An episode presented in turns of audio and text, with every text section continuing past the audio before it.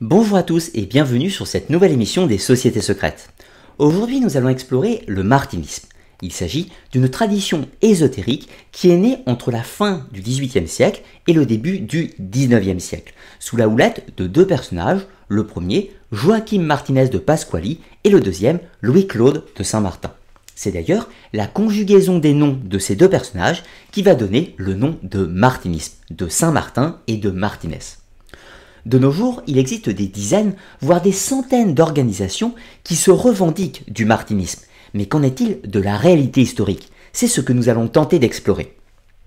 À l'origine, le martinisme puise ses inspirations dans plusieurs courants ésotériques, pourrait-on dire, qui l'ont précédé. C'est là que nous allons voir notamment les influences de la Rose-Croix, mais également les syncrétismes qui vont se faire avec la franc-maçonnerie. Ce qui nous amènera à nous intéresser à un troisième personnage appelé Jean-Baptiste Willermoz, qui sera à l'origine d'un des rites maçonniques les plus connus. Le martinisme va laisser une empreinte relativement importante dans tous les courants ésotériques au XIXe siècle. Et nous allons voir qu'il va tomber progressivement dans l'oubli et plus tard ressusciter sous la houlette d'autres occultistes, à savoir comme Gérard Encausse, plus connu sous le nom de Papus, et plus tard Joséphin Péladan. Générique.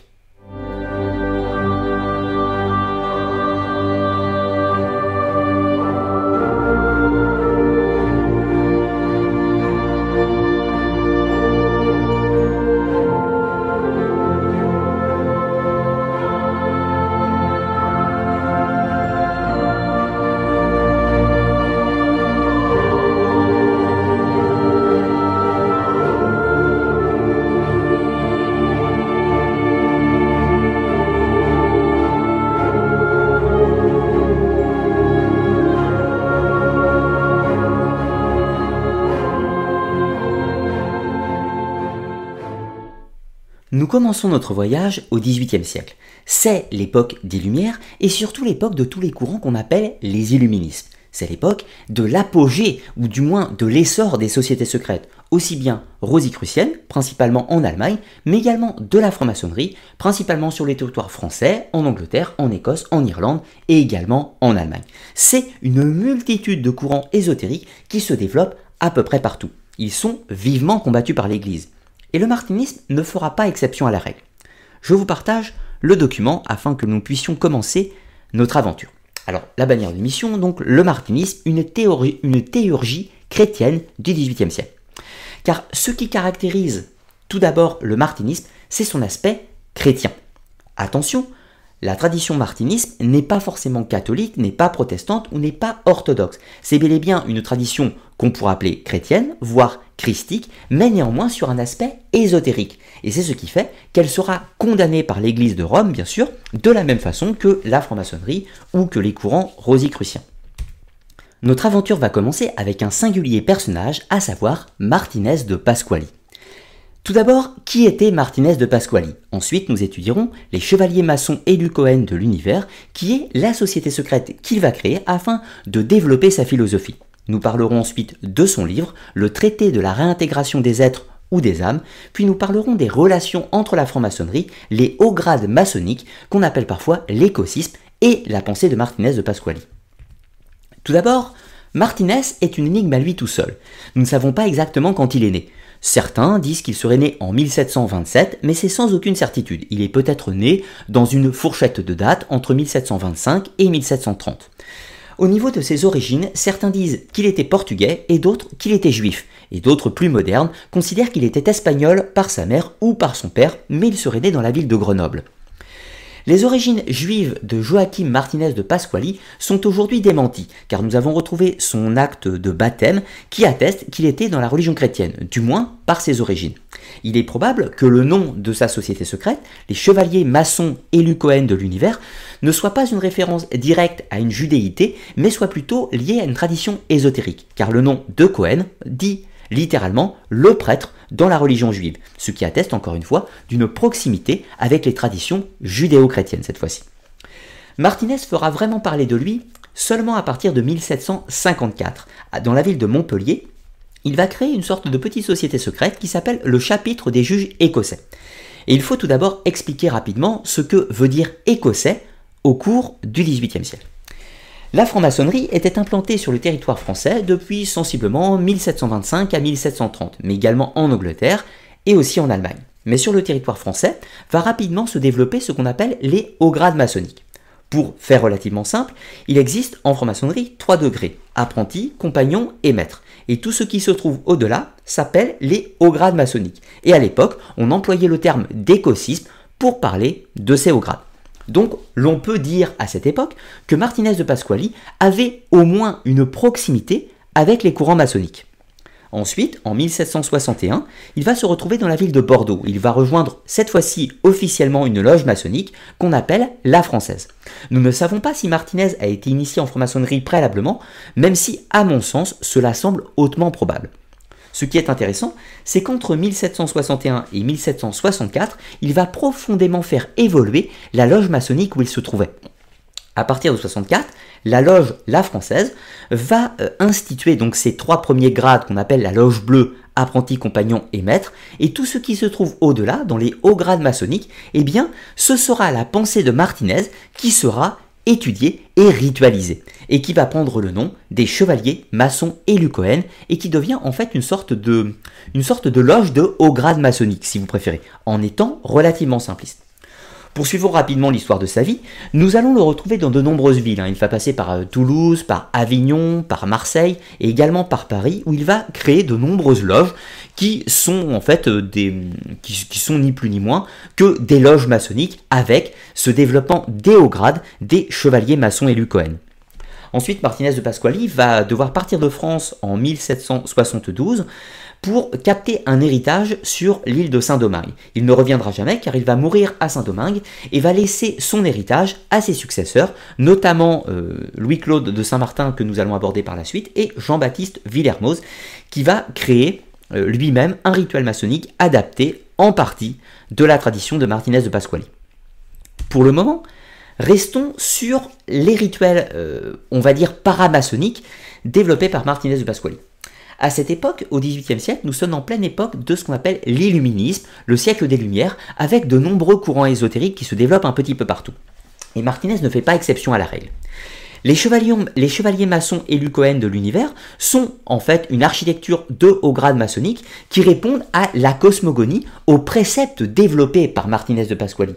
Et c'est là qu'il va se différencier de certains autres courants maçonniques. Et l'on peut voir également une petite empreinte de pensée rosicrucienne.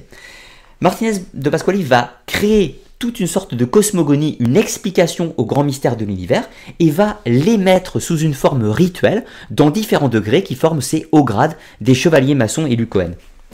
Dans la pensée de Martinez, le but des rituels était de créer une connexion, un lien direct avec le divin ou avec le sacré. Ce qui va caractériser également la pensée de Martinez, c'est la pratique de la théurgie. Alors, la théurgie, c'est quoi? Il s'agit en fait tout simplement de pratiquer des rituels d'invocation ou d'incantation dans le but d'appeler une entité ou un ange par exemple, dans le but qu'il serve d'intermédiaire avec le divin. Alors je vous ai dit préalablement, le but de la pensée de Martinez est de créer un lien direct entre l'individu et le divin, sans prêtre si vous préférez. Et la pratique de la théurgie permet de convoquer une entité euh, divine ou angélique, si vous préférez, afin de faire cette connexion. Mais nous ne sommes pas sur un intermédiaire humain, nous sommes bel et bien sur une démarche rituelle occulte, ésotérique, dans le but de rechercher les mystères du sacré ou du divin via des forces, euh, des forces supérieures, si l'on peut dire. Donc, toute l'architecture de la pensée de Martinez s'appuie donc sur des rituels incantatoires théurgiques dans le but de se mettre en relation avec Dieu ou le divin si vous préférez. Car je vous rappelle encore une fois que le martinisme est une tradition avant tout chrétienne, ou du moins christique. Dans la pensée de Martinez, il y a bel et bien l'existence de Jésus-Christ, il y a la résurrection du Christ, il est une sorte de modèle qui permet de se réconcilier avec le divin. Et pour cela, il va nous falloir parler un petit peu de l'architecture de cet ordre. Alors tout d'abord, il y a ce qu'on appelle donc euh, bien sûr la, loge bleue maçonnique avec les trois degrés apprenti, compagnon et maître. Au-delà, ce sera ce qu'on appelle les hauts grades. Alors Habituellement, dans les courants martinistes plus modernes, on va parler d'associés, d'initiés et de supérieurs reconnus, qui sont donc les, les 4e, 5e et 6e degrés. En réalité, ces trois degrés n'existaient pas à l'époque de Martinez. Dans les chevaliers maçons et Cohen de l'univers, ces trois degrés, associés, initiés, supérieurs inconnus, n'existaient pas. Nous passions directement à l'époque au porche. Alors porche, c'est, si vous voulez, l'entrée de l'espace sacré. Il y aura trois degrés qui s'appellent donc l'apprenti Cohen, ou l'apprenti prêtre si vous préférez, le compagnon Cohen et le maître élu Cohen, ou le maître prêtre. Ensuite, il y a l'ordre intérieur, donc le grand maître élu Cohen, ou le grand architecte, le grand élu de Zorobabel, ou le chevalier d'Orient. Alors, juste pour euh, quelques informations quelques informations historiques. Grand élu de Zorobabel. Euh, Zorobabel était un personnage biblique qui serait l'architecte du deuxième temple de Salomon. Je rappelle que le temple de Salomon est censé avoir été détruit par les armées babyloniennes et sera reconstruit plus tard par un architecte qui s'appelle Zorobabel et donc grand élu de Zorobabel et chevalier d'Orient. Ça, ça nous renvoie aux croisades, aux chevaliers de l'ordre du Temple ou éventuellement de l'hôpital, qui est un, grand classique à cette époque. Il était euh, très courant de retrouver des grades de chevalerie dans les rituels maçonniques. Et ensuite, nous trouvons donc le commandeur d'Orient ou l'apprenti Réaucroix. Alors ça c'est un grade préparatoire pour le dernier, donc la classe secrète, qui n'était pas secrète à l'époque de Martinez, hein, qui est secrète dans, les ordres martinistes modernes, mais qui ne l'était pas à l'époque. Alors Réau-Croix, ça nous fait évidemment penser au titre de chevalier Rose-Croix, qu'on va retrouver donc bien sûr dans, les fraternités rosicruciennes et également dans certains autres rites maçonniques par la suite. C'est-à-dire que le titre de Réau-Croix euh, ou de Rose-Croix n'existait pas euh, spécifiquement dans, n'existait pas spécifiquement dans la maçonnerie à cette époque. On va retrouver des grades euh, comme chevalier de l'aigle ou chevalier de l'aigle blanc, chevalier de l'aigle noir ou tout un tas d'autres choses. Mais le titre chevalier rose-croix, euh, qui prendra parfois aussi le titre de chevalier de l'aigle dans, certains rites, euh, sera vraiment inventé par Martinez dans, dans son, son organisation, donc des chevaliers maçons élus Cohen. Alors maintenant, il faut nous intéresser au traité de réintégration des âmes. Alors c'est un texte qui sera écrit sensiblement entre, 1771 euh, et 1772. Euh, en fait, il sera écrit par Louis-Claude de Saint-Martin, donc qui sera le secrétaire de Martinez de Pasquali, même si c'est la pensée de Martinez hein, qui sera euh, dans ce texte. Mais néanmoins, ce n'est pas lui qui l'écrit directement. Alors, le traité de réintégration des âmes a pour but de présenter en fait la cosmogonie ou l'explication du fonctionnement de l'univers vu par Martinez. Alors, pour tenter de faire simple, dans la tradition chrétienne, il y a à l'origine Dieu et ce créateur va, comme son nom l'indique, créer des créatures. Il va créer les anges, il va créer les hommes, il va créer Adam et Ève, etc. Tout ça, il va créer le ciel, la terre, enfin tout ce que vous voulez. Mais dans la pensée de Martinez, il y a une variante. Il y a toujours un Dieu omnipotent, si vous préférez, néanmoins, ces créatures, les anges et les hommes, ne sont pas créés par lui, mais sont émanés de lui. C'est donc une émanation et non pas une création. Ensuite va intervenir la chute des anges. Donc il y aura le péché de Lucifer. Lucifer, par orgueil, veut dépasser le Créateur et cela va engendrer avec les rebelles la chute des anges. Toujours dans la pensée de Martinez de Pasquali, plus tard, Dieu va donner vie aux hommes par émanation. C'est donc une partie de lui-même qui devient l'homme. Et là, vous comprenez la logique de, Martinez. L'homme n'est pas une créature de Dieu, il est une partie de Dieu, puisqu'il est émané directement de lui.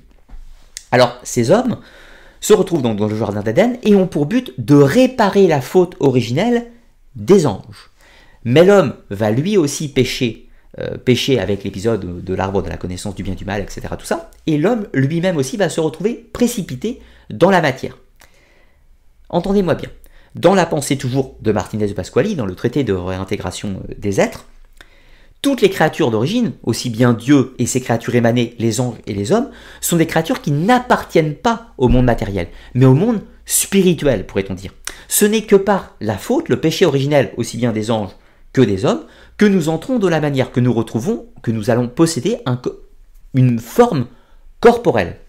Et depuis lors, le but des hommes est de retrouver leur état divin, de retrouver leur origine divine, ce qu'on appelle, enfin ce que Martinez appelle la réintégration dans la nature primitive de l'homme. Dans la cosmogonie de Martinez de Pasquali, le monde matériel et les corps humains ne sont pas à l'origine une volonté divine, mais seulement une conséquence de la chute de l'homme.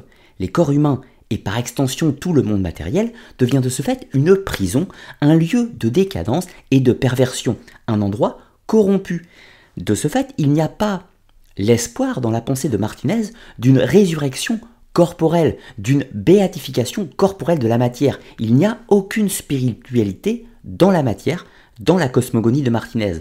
Le salut, la réparation divine interviendra sur le plan spirituel, sur le plan pneumatique éventuellement, mais absolument pas dans ce monde matériel qui est condamné à la disparition. Voilà en gros, pour faire simple, la pensée du traité de réintégration des âmes. Le but étant une réconciliation ou une réintégration avec le divin. Il nous faut également toucher quelques mots des relations entre les chevaliers maçons et Cohen et la franc-maçonnerie. Alors, comme nous l'avons vu, il est évident que les chevaliers maçons et Cohen de l'univers inventés par Martinez de Pasquali forment ce qu'on appelle une loge de haut grade maçonnique. Mais pour exister, elle avait besoin d'une loge bleue, c'est-à-dire des trois premiers grades, apprenti, compagnon et maître.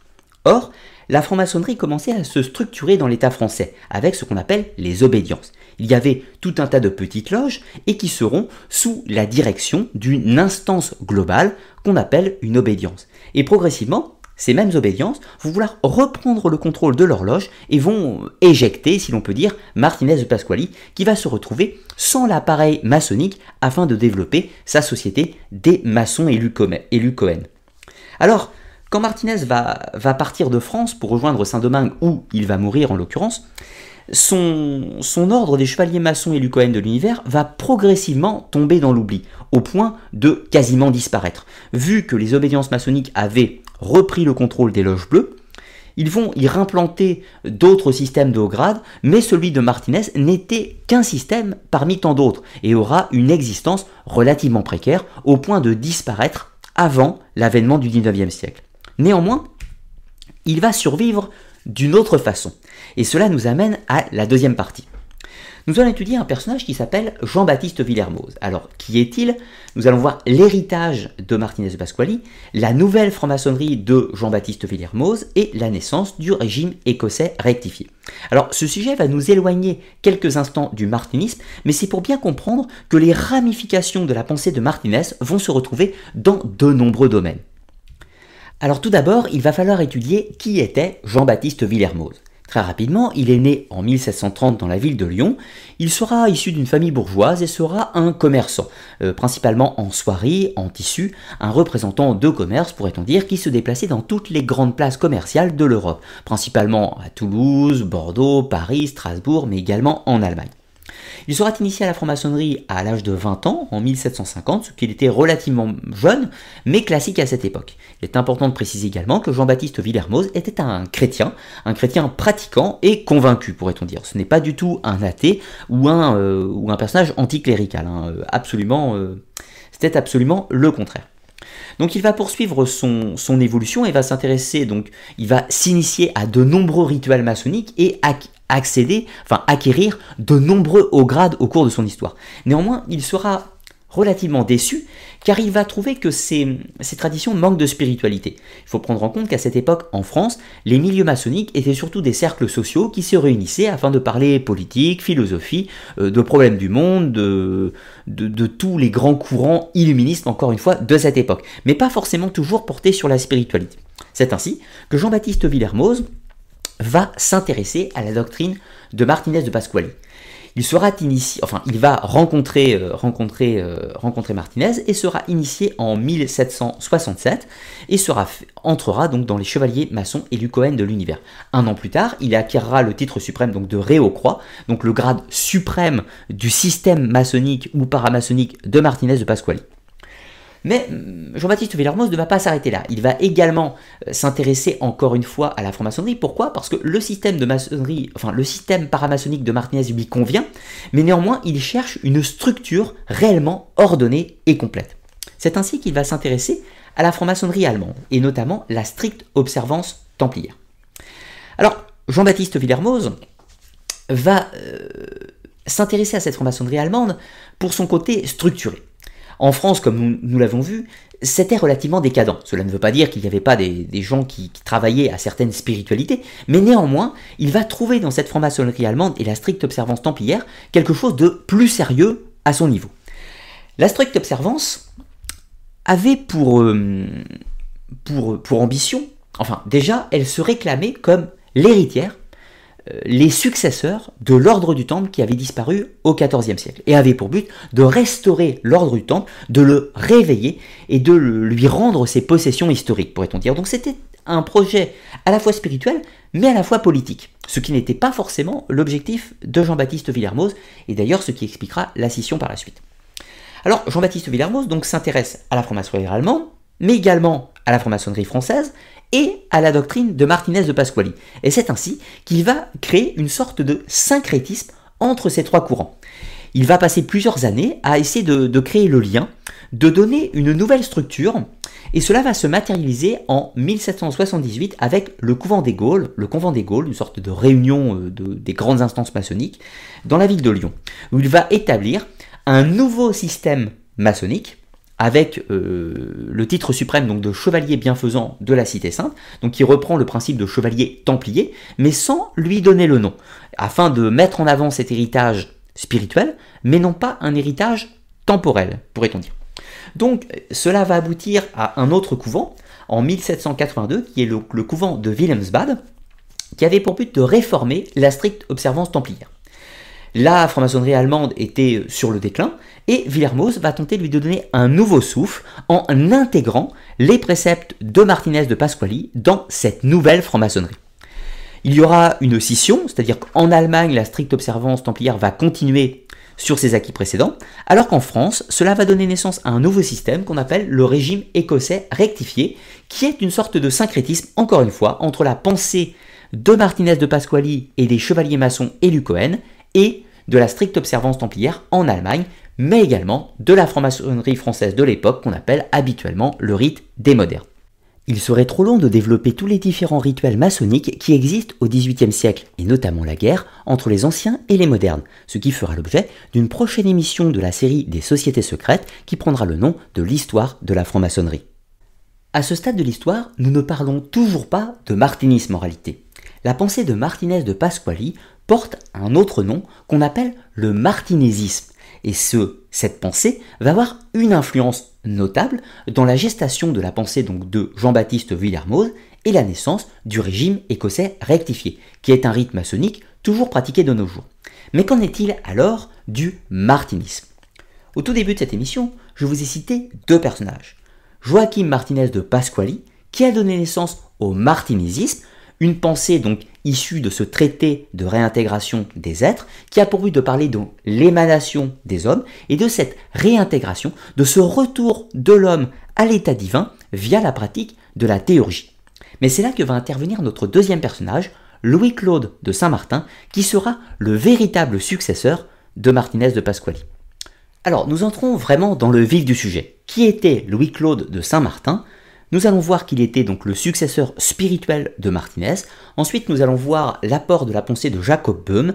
Et puis, nous parlerons de la quintessence euh, de tous les écrits de Louis-Claude de Saint-Martin, qui est mieux connu en fait sous le nom du philosophe inconnu. Alors, tout d'abord, qui était Louis-Claude de Saint-Martin? Il est né en 1743 dans la ville d'Amboise et a fait des études d'avocat. Tout d'abord, euh, précisons que c'était un homme de petite noblesse et donc prédestiné à une grande carrière euh, dans ses fonctions euh, de, notable et d'avocat. Mais néanmoins, l'avenir qui s'offrait à lui ne lui convenait pas vraiment. C'était un homme qui avait d'autres objectifs et notamment qui a développé très jeune un véritable goût pour l'ésotérisme et pour une certaine quête spirituelle. C'est ainsi qu'il va décider de s'engager dans l'armée. Il va intégrer un régiment dans la ville de Foix, le but étant que l'armée de cette époque offrait beaucoup de temps libre, et il comptait en fait utiliser ce cette large part de temps afin de pouvoir poursuivre ses études de la spiritualité et de l'ésotérisme. C'est ainsi que tout naturellement, faisant ses premiers pas dans, euh, dans, dans, sa recherche, il va tomber sur des personnes qui avaient connaissance du système donc de Martinez de Pasquali, des chevaliers maçons et Cohen de l'univers. Il sera initié à ce système martinésiste à partir de 1765. Il va rapidement gravir les échelons, rapidement devenir un personnage, qu'on pourrait dire, important dans ce système ésotérique, et au point euh, qu'il va, qu'il sera présenté à Martinez lui-même.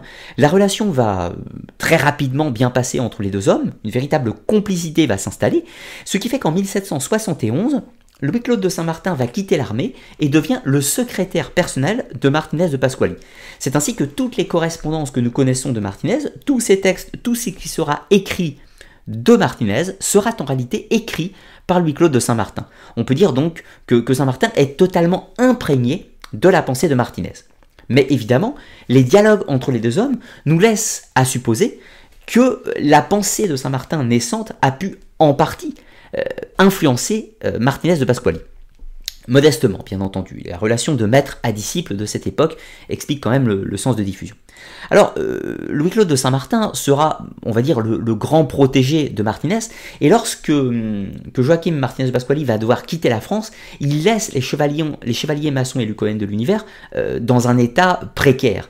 Il y aura des successeurs au titre de grand maître, pourrait-on dire, de cet ordre, mais néanmoins, euh, il va quand même commencer à sombrer progressivement dans l'oubli. C'est ainsi que Louis-Claude de Saint-Martin n'avait pas encore à ce stade atteint le grade suprême de Héros-Croix. Il était encore euh, dans, les étapes intermédiaires. C'est Jean-Baptiste Villermoz, euh, à Lyon, qui va inviter Saint-Martin à lui afin de pouvoir continuer l'œuvre de Martinez de Pasquali, afin de réfléchir ensemble à l'avenir qu'il fallait donner, euh, au traité de la réintégration des êtres. Entre 72 et, 76, même oui, entre 72 et 76, Louis-Claude de Saint-Martin, euh, au tout début, donc, va être initié Réau-Croix afin de pouvoir participer avec Villermoz et les autres, autres disciples hein, de Martinez, bien sûr, pendant ce qu'on appelle les leçons de Lyon, afin de réformer la doctrine de Martinez. De, Martinez. Donc nous connaissons le destin que va, que va prendre Villermoz, c'est-à-dire que ce groupe d'études et de recherche va aboutir en 78 au convent des Gaules et la création progressive du nouveau système maçonnique de Villermoz, donc le régime écossais rectifié, qui reprend les pensées de Martinez de Pasquali et la stricte observance templière, mais euh, auquel Louis-Claude de Saint-Martin va participer. Par contre, ce qui est intéressant, c'est qu'après avoir euh, lui-même, donc euh, Saint-Martin, hein, lui-même adhéré au régime écossais rectifié, il va s'en éloigner progressivement. Il aura une certaine défiance envers la maçonnerie, qu'il va, en fait, il va, euh, va arrêter, on va dire, de pratiquer la maçonnerie pour se concentrer à des études uniquement spirituelles, mais sans organisation rituelle, pourrait-on dire. C'est à partir de, il va comment, enfin, il va poursuivre son cheminement en solitaire, hein, si l'on peut dire. Donc il va écrire de nombreux livres, hein. progressivement il va écrire des, traités, des traités qui reprennent cette base de, Martinez avec ce traité de réintégration des âmes, où il va développer ce système contemplatif de recherche du divin et surtout de régénération, de, de restauration de l'homme dans sa nature divine. Mais cela va aboutir à un changement principal à partir de 88. Donc Louis-Claude de Saint-Martin, en 1788, va s'intéresser, ou du moins il va découvrir, la pensée d'un philosophe allemand du XVIe siècle qui s'appelle Jacob Böhm. Alors Jacob Böhm était un, philosophe, un philosophe, mais également un théologien catholique, chrétien, euh, catholique, c'est peut-être un grand mot. Il n'était pas, n'était pas forcément catholique, ni même protestant, mais dans tous les cas, il était chrétien. Il va établir en fait une doctrine qui avait pour but de rechercher le divin en soi sans intermédiaire. Donc ce qui le rapproche d'une certaine façon de la pensée de Martinez de Pasquali. Jacob Böhm développe lui aussi une sorte de cosmogonie personnelle. Cette fois-ci, Dieu a créé le mal d'une certaine façon sous la forme d'une sorte d'abysse. C'est là qu'il va y précipiter le premier ange déchu qui avait péché par orgueil. Ensuite, Dieu créa l'homme afin d'être le geôlier des forces du mal. Mais l'homme, par l'entremise de Satan, va être tenté et va chuter à son tour. Ce qui est intéressant dans la pensée de Jacob Böhm, c'est que l'homme est sujet aussi bien aux forces divines euh, du Créateur, mais également aux forces maléfiques qui sont là pour le tenter, afin qu'il puisse supporter cette tentation afin de retourner au divin. Donc nous retrouvons une similitude entre la pensée de Martinez et la pensée de Böhm avec cette idée de réintégration. Néanmoins, là où il y a quelques différences, c'est que Jacob Böhm n'utilise pas la forme rituelle ni la théurgie, mais utilise la gnose, ou plus précisément le gnosticisme. Pour Jacob Böhm, c'est l'accès à la connaissance sous ses formes multiples qui permet la quintessence de l'homme et également par l'entremise de la sagesse ou de la pistis sophia. On voit vraiment un courant euh, de filiation entre la pensée des gnostiques des premiers temps et la philosophie de Jacob Böhm, qui s'explique par la redécouverte des textes de la Renaissance. On remarque également que Böhm reprend les travaux précédents de Paracelse afin d'établir sa nouvelle gnose, ou du moins sa nouvelle théogonie. C'est ainsi que le salut divin ne s'obtiendra pas par des rituels, mais par la compréhension de la nature divine, ce qui aboutira à la seconde naissance. La première naissance, c'est la chute dans la matière, la corporation. Et la deuxième naissance, c'est le moment où l'on retrouve son corps de gloire, son corps de lumière, qui n'est pas séparé du corps physique, mais dont la relation est rompue. C'est donc la seconde naissance à l'état divin. C'est du moins ce que propose Jacob Böhm par l'accès à la connaissance et le réveil des forces mystiques en l'homme. Donc Louis-Claude de Saint-Martin va traduire de l'allemand les œuvres de Jacob Böhm et de là il va lui-même faire une synthèse entre la doctrine et la philosophie de Jacob Böhm et la doctrine de Martinez de Pasquali. C'est ainsi qu'il va abandonner la pratique de la théurgie pour se concentrer avec une vision contemplative de la recherche du divin. À ce stade, il conserve l'idée cosmogonique de Martinez de Pasquali, avec l'idée de cet homme qui a été déchu de sa nature divine, qui a chuté euh, de, son, siège, de son siège de lumière, si l'on peut dire, et qui a pour but donc de se régénérer, de se restaurer, de se réconcilier avec sa part divine, de revenir à son état primitif. Nous pourrions résumer la pensée de Louis-Claude de Saint-Martin de cette façon, qui est une synthèse entre la pensée de Martinez et de Jacob Böhm. Dans un premier temps, au temps cosmogonique, l'homme a été émané du Créateur. Attention, il n'a pas été créé, il est une partie du divin et donc de ce fait, il est divin lui-même. Mais néanmoins, via le péché original, l'homme s'est retrouvé déchu de son statut et relégué dans un corps de matière coupé de son corps divin, si l'on peut dire, qui est présent en lui, mais dont il n'a plus de contact direct. Il y a une séparation, mais en plus il y a une mésentente entre le monde humain et le monde divin. Néanmoins, l'avènement du Christ et donc de la religion chrétienne a, pourrait-on dire, réconcilié les forces humaines et les forces divines. C'est pour cela, encore une fois, que Saint Martin est bel et bien chrétien, certes pas catholique ni protestant, mais néanmoins, il croit en le message divin de Jésus-Christ en tant que réconciliateur entre les hommes et Dieu.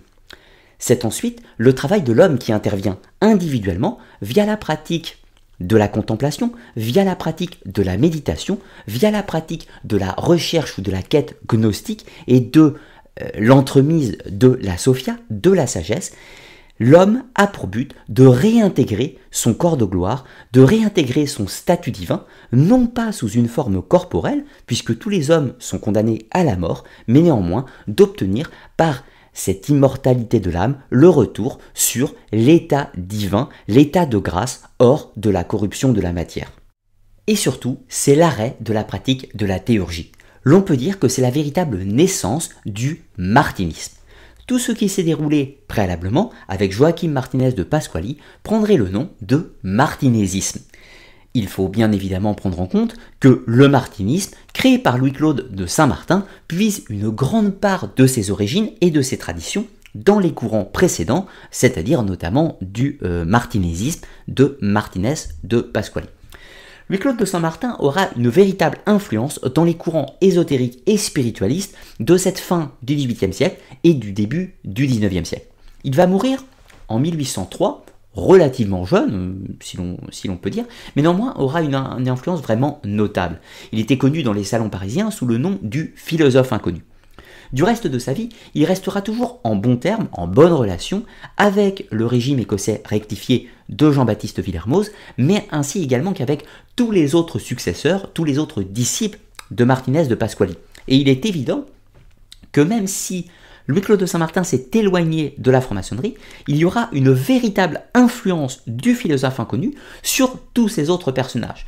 Donc le martinisme, la pensée, la matrice de la pensée de Louis-Claude de Saint-Martin aura représente réellement une, une, une marche essentielle de l'évolution de l'ésotérisme occidental en ce tout début de 19e siècle. C'est ainsi que nous allons pouvoir aborder la partie suivante avec l'héritage du martinisme pensé en partie par Louis-Claude de Saint-Martin. Alors ça, nous amène cette fois-ci directement à la fin à la fin du 19e siècle avec d'étranges personnages, notamment Papus, mieux connu sous le nom de Gérard en cause. Nous allons donc étudier euh, l'histoire de Papus, mais également les différences entre le martinisme et le martinésisme. Nous parlerons également d'un étrange personnage qui était Joséphin Péladan et la Rose-Croix, le martinisme dans la tourmente, sa quasi-disparition à une époque, et sa renaissance, la renaissance à la fois du martinisme mais du martinésisme aussi, avec Robert Ambelin euh, au cours du XXe siècle. Alors, tout d'abord, quelques mots sur Gérard en cause. Euh, excusez-moi, préalablement, nous allons juste toucher quelques mots. Quand Louis-Claude de Saint-Martin euh, va mourir, sa philosophie, sa pensée aura influencé de nombreuses personnes. C'est la naissance du martinisme. Mais néanmoins, il n'existe pas à ce stade d'ordre martiniste. Louis-Claude de Saint-Martin n'a jamais créé une quelconque société secrète ou discrète, ni aucune organisation. Sa pensée n'a été que ne s'est transmise que par ses livres, éventuellement son enseignement de personne à personne ou dans les salons parisiens. Mais à aucun moment, il n'a jamais créé d'organisation. Ce n'est que bien plus tard, à la fin du 19e siècle, longtemps après sa mort, que sa pensée va se matérialiser sous la forme de sociétés à caractère ésotérique. Revenons donc à l'histoire de Papus Gérard en. Lui-même est né en 1865 à Corogne, en Espagne, et il va, il va vraiment euh, fréquenter tous les milieux occultes du 19e siècle. Alors, il va adhérer à la théosophie de, de Helena Blavatsky en 1887, mais il va également être le fondateur ou le cofondateur, euh, plus précisément, en 1888 de l'ordre kabbalistique de la Rose-Croix, avec notamment Stanislas de Guaita et euh, d'autres personnages. Donc il a étudié longuement les théories ésotériques de Eliphas Lévy, un, homme qui les avait précédés euh, depuis quelque temps.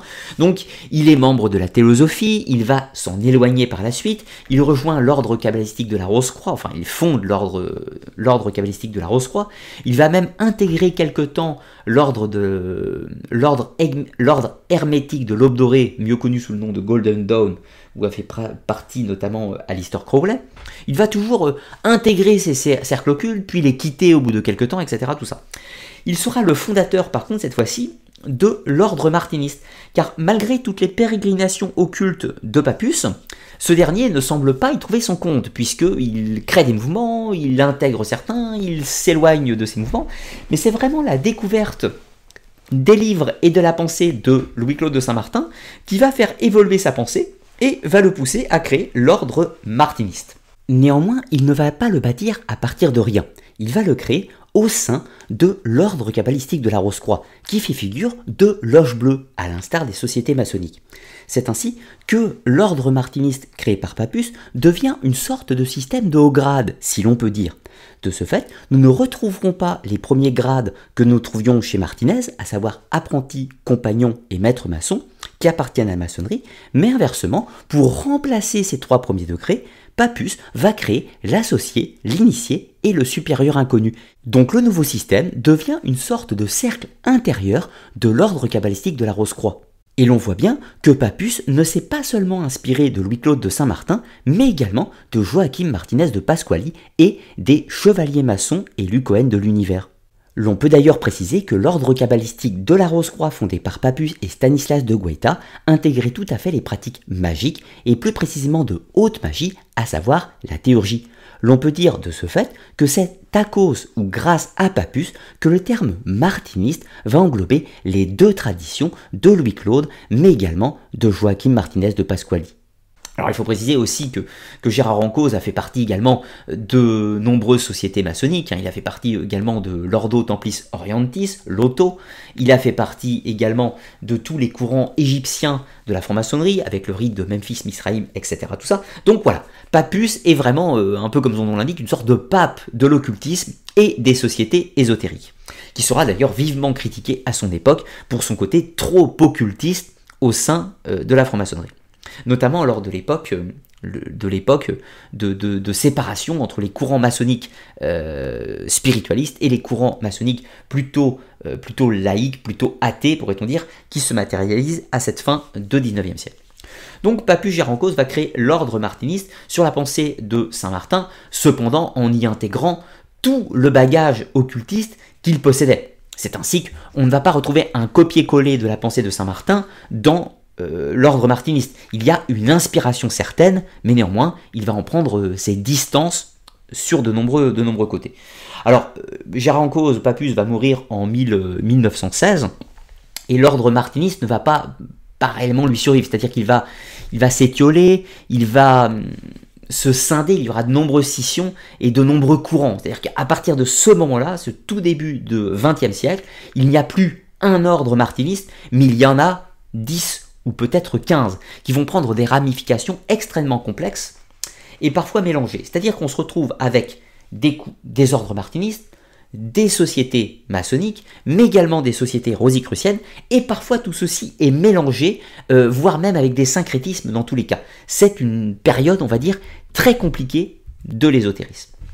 Alors, faisons la distinction un petit peu entre martinisme et martinésisme. Les deux sont très proches et en même temps sont fondamentalement éloignés. Le martinésisme, c'est la pensée de Martinez de Pasquali, c'est le traité de réintégration des êtres, c'est l'idée d'une émanation des créatures, c'est-à-dire l'homme est émané du divin, mais il n'est pas créé par le divin, ce, qui renvoie à la nature divine de l'homme. Ça c'est très important. Dans le martinésisme, l'homme est un dieu, mais un dieu déchu un dieu qui a perdu son rang. Et le but du travail du martinésisme consiste à retrouver cet état divin par une pratique euh, magique, une pratique magique, la théurgie, mais également par des rituels avec des degrés d'élévation que l'on retrouve dans le cheminement des, chevaliers maçons et de l'univers de Martinez de Pasquali. Louis-Claude de Saint-Martin développe le martinisme qui reprend les idées de l'émanation divine qui reprend l'idée de réintégration, c'est-à-dire de retrouver euh, le statut divin, de retrouver cette, euh, cette nature divine qui sommeille en nous, mais si ce n'est qu'il abandonne toute pratique magique, toute pratique rituelle théurgique. Et ça, c'est fondamental. Et il se trouve que la plupart de, des ordres martinistes qui sont inspirés de la pensée de Saint Martin reprennent tout à fait les pensées philosophiques de Saint Martin, mais néanmoins vont y inclure des pratiques rituelles et parfois même théurgiques. Alors, on va retrouver par exemple Joséphin Péladan. Alors Joséphin Péladan est également un étrange personnage, il est né en 1858.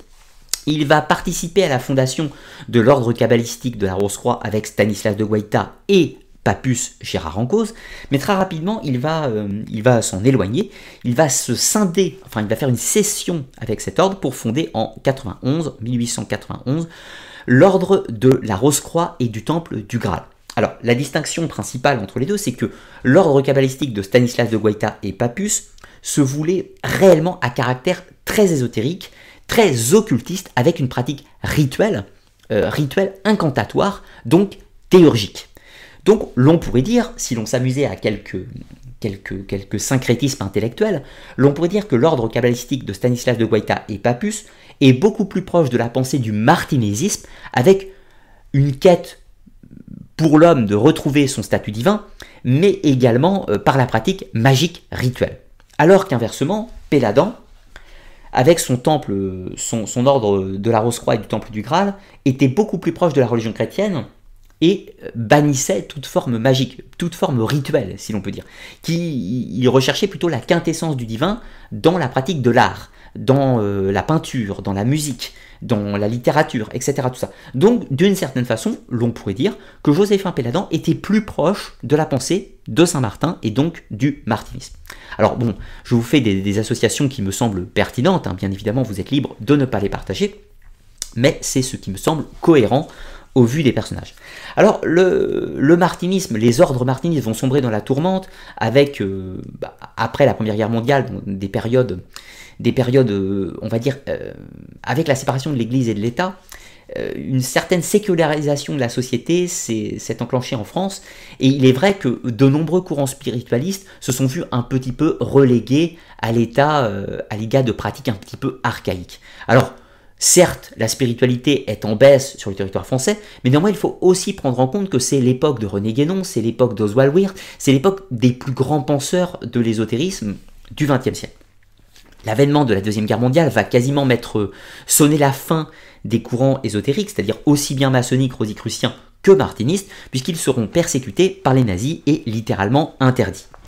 Mais cela ne va pas empêcher Robert Ambelin, donc Robert Amblin, né en 1907 à Paris, de s'initier à la franc-maçonnerie juste avant la guerre, en 1939, et même de réveiller euh, des courants ésotériques, de réveiller des courants ésotériques pendant la Deuxième Guerre mondiale.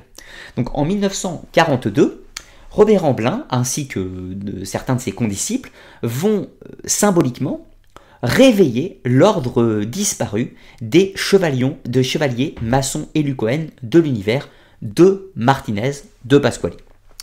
Alors, ce sera un auteur prolifique, il va écrire de nombreux textes, aussi bien sur Saint-Martin, aussi bien sur Martinis, aussi bien sur les euh, différents rituels maçonniques, etc. Tout ça, pour mourir en 1997. Mais ce qui est intéressant, c'est qu'à ce stade de l'histoire, il existe de nombreux courants des ordres martinistes qui ont failli disparaître, mais qui ont été réveillés après la Seconde Guerre mondiale, mais on se retrouve également avec une renaissance directe du martinésisme, avec Robert Ambelin, qui va encore une fois réveiller cet ordre disparu des, euh, chevaliers maçons et Cohen de l'univers. Aujourd'hui, au XXIe siècle, le terme de martinisme peut s'accoler à quatre traditions qui sont parfois bien différentes entre elles.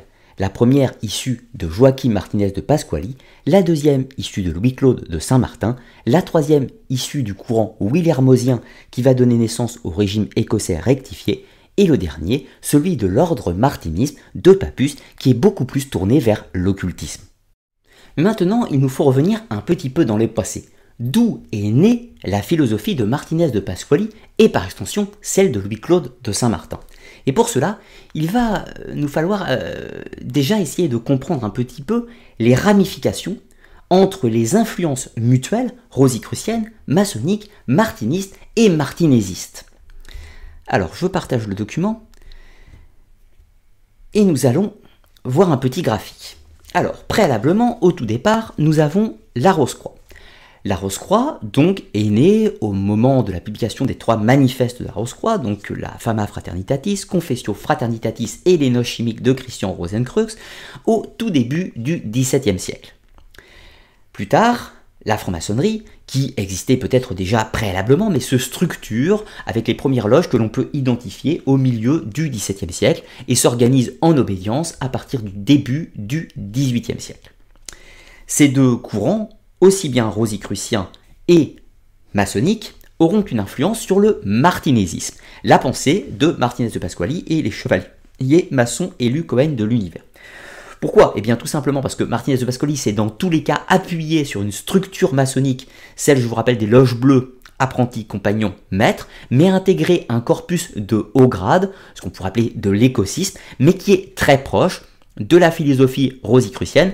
D'ailleurs, le titre de Réau-Croix nous fait quand même relativement penser à Rose-Croix. Il est évident qu'il y a une proximité de pensée. Donc, deux influences pour le martinésisme. Joachim Martinez de Pasquali aura une influence notable sur deux personnages, Louis-Claude de Saint-Martin et Jean-Baptiste Villermoz. Mais Villermoz lui-même sera influencé par la franc-maçonnerie et notamment par la stricte observance templière, franc-maçonnerie allemande, qui se veut l'héritière de l'ordre du Temple, euh, du moins symboliquement. Donc, le régime écossais rectifié de Villermoz est né à la fois de la stricte observance templière, qui puise ses origines dans la franc-maçonnerie française et anglaise, mais également dans la pensée de Martinez de Pasquali, les chevaliers maçons et lucomènes de l'univers, et nous supposons des influences de Louis-Claude de Saint-Martin lorsque, lors de la rédaction donc des, leçons de Lyon. Donc c'est d'une triple influence pour Villermoz. De son côté, Louis-Claude de Saint-Martin sera également influencé par Martinez de Pasquali, mais va influencer de lui-même par la suite les ordres martinistes, notamment celui de Papus, et lui-même va influencer les ordres martinistes plus récents, comme celui des élus Cohen, ressuscités peut-on dire, de Robert Amblin. Mais il est important de noter que Robert Amblin est lui-même influencé par les, euh, régimes maçonniques de Villermo, donc le régime écossais rectifié. Donc vous voyez que c'est bien des influences mutuelles dans tous les sens qui euh, composent cette histoire. Nous avons d'un côté la franc-maçonnerie avec une structure, plusieurs rituels, etc., tout ça, et qui parfois vont inclure les pensées du martinisme ou du martinésisme dans ces systèmes de haut grade.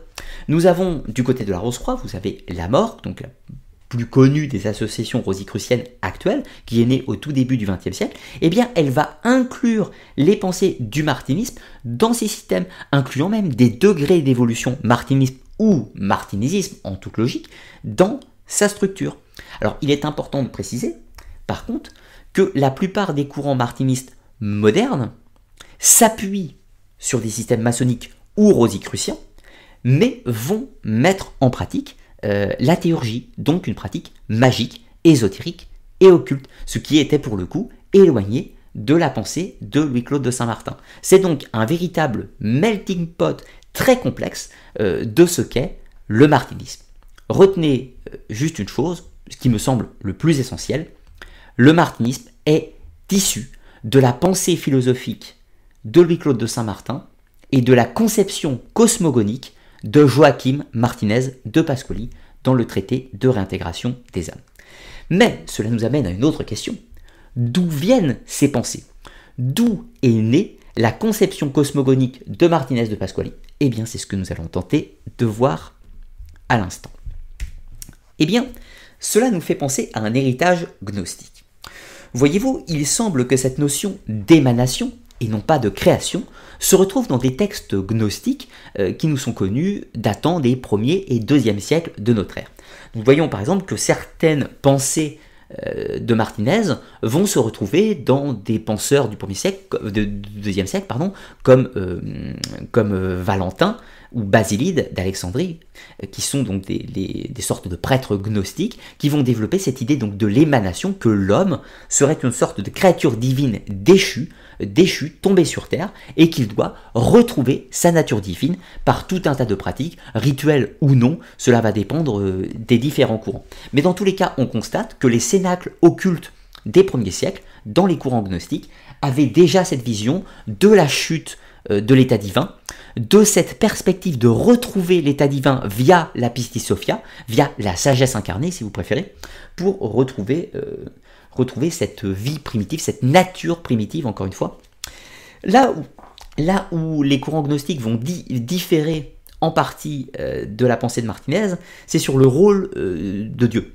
C'est-à-dire que dans les pensées gnostiques, la chute de l'homme n'est pas de sa faute, elle est due à un mauvais démurge, à un mauvais Dieu. Alors que dans la pensée de Martinez, l'homme est responsable de sa propre chute. C'est la différence fondamentale entre les deux courants. C'est d'ailleurs pour cela que l'on peut dire que Martinez de Pasquali et Claude de Saint-Martin étaient des chrétiens. Pas forcément des catholiques ou des protestants, encore une fois, mais des chrétiens dans tous les cas. La question que l'on peut se poser, en revanche, vu qu'il y a une réelle proximité entre la gnose chrétienne des premiers siècles et la pensée de Martinez, c'est comment Martinez a pu le savoir. Y a-t-il une transmission? Car je vous rappelle que les évangiles gnostiques, euh, qui ont été retrouvés à Nagamadi au début des années, euh, des années 50, 1950, euh, n'étaient pas connus du temps de Martinez. Donc, y a-t-il, vu que les textes n'étaient pas connus, y a-t-il une tradition, une filiation qui s'est transmise dans des cénacles occultes ayant précédé Martinez de Pasquali? Eh bien, il est important de préciser que Martinez lui-même considérait euh, qu'il était le détenteur d'une tradition précédente. Alors, ceci est impossible à prouver. Une autre chose, et ça, ça nous ramène au côté magique, bien sûr, de cette histoire, Martinez de Pasquali considérait que, par ses rituels théurgiques, il entrait en connexion avec des entités, des entités divines, des anges, par exemple. Et ce seraient ces entités divines qui lui auraient, qui lui auraient indiqué la marche à suivre pour établir sa doctrine. Donc, ça nous amène au côté, euh, bien sûr, de la croyance. Ceci est improuvable. Je suis incapable de vous prouver si Martinez a réellement contacté des entités ou pas. Euh, ça, c'est impossible. Ça ne rentre pas dans le domaine de l'histoire, mais de celui de la croyance. Ce qui est certain, dans tous les cas, c'est que, magie ou non, la pensée de Martinez ressemble aux traditions ésotériques des premiers siècles.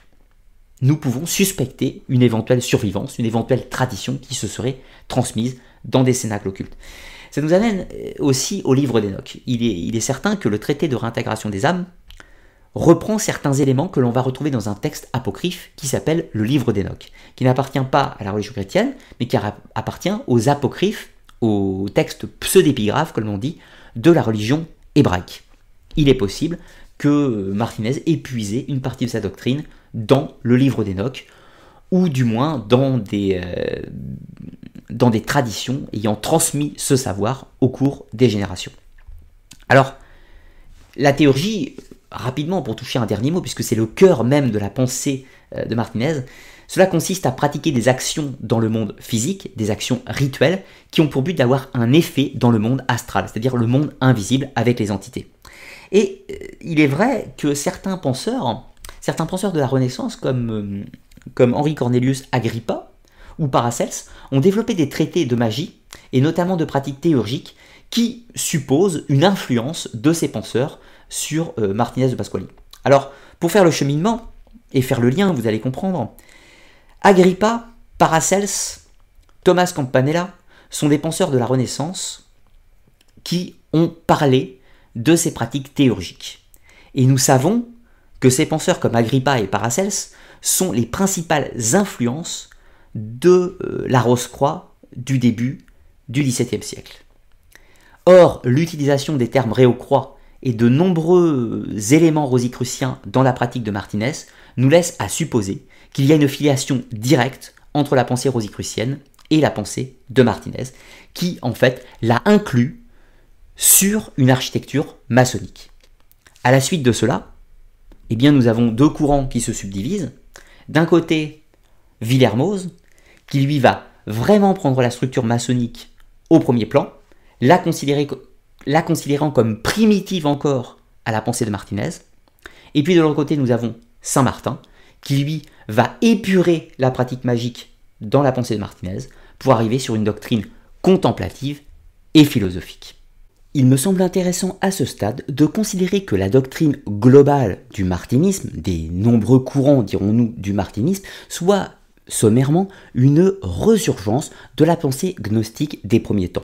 Nous retrouvons le principe de l'émanation du Créateur, la déchéance dans la matière et la volonté de se restaurer dans son état primitif, dans son état divin, et surtout de considérer que la matière est une chose fondamentalement perverse, maléfique, que c'est un endroit de damnation, une sorte d'enfer. Là, on pourra faire le parallèle avec la pensée notamment des cathares ou encore des bogomiles, et surtout bien sûr des gnostiques des premiers temps. Alors, la pensée du martinisme au sens global reprend sans nul doute la plupart des aspects de la gnose. Néanmoins, ils ne font pas intervenir la notion du mauvais démurge, c'est-à-dire du mauvais dieu qui serait responsable de la chute de l'homme. Les courants du martinisme, l'homme est responsable de sa propre chute, ayant cédé aux forces du mal, si l'on peut dire. Alors que dans la gnose, l'homme n'est pas responsable, c'est dû à un mauvais Dieu, et le but est de se reconnecter au véritable monde divin qui se trouve euh, au-delà euh, des forces maléfiques, si vous préférez d'une certaine façon. Dans les deux cas, aussi bien dans le martinisme que dans la gnose euh, paléo-chrétienne, nous allons retrouver le contact de la sophia, c'est-à-dire de la sagesse primitive qui est le guide ou l'accompagnant. Alors, dans la vision Saint-Martin, il est évident que c'est pas la recherche de la connaissance, la recherche de la gnose et donc le lien avec la sagesse primitive qui permet la, qui permet, euh, la réintégration divine, la seconde naissance, comme l'aurait dit Jacob Böhm. Alors que dans le courant du martinésisme, eh bien, c'est la pratique rituelle, la pratique magique qui va permettre d'entrer en connexion avec des entités, euh, des entités sublimes, des entités mystiques, afin que soient révélés les grands secrets de l'univers arriver à cet état de réintégration. Donc l'objectif est le même, mais la pratique est différente suivant les différents courants du martinisme. Je vous propose également une bibliographie avec certains ouvrages qui vont traiter abondamment du sujet, aussi bien de Martinus de Pasquali, du martinisme, de Robert Ambelin, etc. Tous les sujets que nous avons traités au cours de cette émission. Je vous rappelle d'ailleurs que ma vidéo est proposée dans un cadre de vulgarisation et n'a pas pour but d'entrer dans la technique et la précision du sujet. Pour cela, cela, sera réservé dans des émissions privées plus techniques, les académiens. D'ailleurs, à la fin du mois, je propose une émission sur les traditions initiatiques, les traditions rituelles, euh, remontant donc au temps de la protohistoire, de la préhistoire, des sociétés dites primitives, et puis son évolution progressive jusqu'au passage des cultes mystériques égyptiens, mésopotamiens, puis grecs, et puis pour arriver jusqu'à nous. Donc, dans cette émission de l'Académia qui sera diffusée en fin du mois, je vous offrirai en panel une visibilité pour comprendre les relations, les proximités et les différences qui existaient entre les rites archaïques primitifs et les traditions ésotériques plus modernes, et notamment le Martin, qui est un parfait exemple de la quintessence de l'ésotérisme occidental. Il n'est pas rare que l'on dise qu'il n'y a plus d'ésotérisme en Occident, que l'Orient est le seul vecteur de l'ésotérisme, et notamment via l'hindouisme. Et cela est totalement faux. Il existe de nombreuses traditions en Occident qui puisent leurs origines dans un passé au moins aussi ancien que les traditions du védisme euh, en Inde, bien sûr. Cela passe par les courants gnostiques, cela passe par les cultes à mystères qui l'ont précédé, et même par les traditions mythologiques égyptiennes, sumériennes, euh, mais même européennes, euh, comme avec les civilisations minoennes et autres que nous retrouvons en Occident. Donc, la tradition, c'est un héritage avec des transformations et des modifications. Il est évident que les cultes à mystère de l'Antiquité ne sont pas pratiqués de nos jours. Il y a des ajouts, des transformations, des pertes, des redécouvertes, etc. Tout un tas de choses. Mais l'ésotérisme occidental n'a jamais disparu et existe de nos jours sous différents aspects multiformes qui n'ont rien à envier à l'Orient. Dans tous les cas, j'espère que vous aurez apprécié la découverte du martinisme et pensez à marquer en commentaire ce que vous en avez pensé. Si vous avez des idées, cela est toujours intéressant pour la réflexion. Je vous invite également à partager et à liker la vidéo si elle vous a plu, cela permet de faire découvrir la chaîne. Et pour ceux qui le souhaitent, vous pouvez soutenir mon travail en allant sur le site Tipeee, un site de financement participatif qui vous permet en contrepartie d'avoir accès aux émissions privées plus techniques de l'Académie ce mois-ci, diffusé en fin, du mois d'août. Ça sera donc une émission sur les rites initiatiques au cours de l'histoire, de la proto-histoire jusqu'à nos jours où nous pouvons voir les connexions et les différences au cours du temps. Je vous rappelle, si vous allez sur le site Tipeee, qu'il faut, lors de votre type, me préciser par message à quelle émission vous souhaitez accéder. Si vous ne me le précisez pas, vous recevrez automatiquement la vidéo du mois en cours, en l'occurrence ce mois-ci, sur les traditions et les rites initiatiques. Si vous me précisez par message, il vous suffit de regarder un petit peu les différentes contreparties, voir à quoi vous pouvez avoir accès, voir la liste des émissions. Tout se trouve sur le site web arcanatv.fr. Vous avez un petit icône Academia, liste des émissions, fonctionnement du Tipeee, etc. si vous voulez en savoir plus. Dans tous les cas, je vous dis à très bientôt pour de nouvelles émissions sur Arcana, les mystères du monde.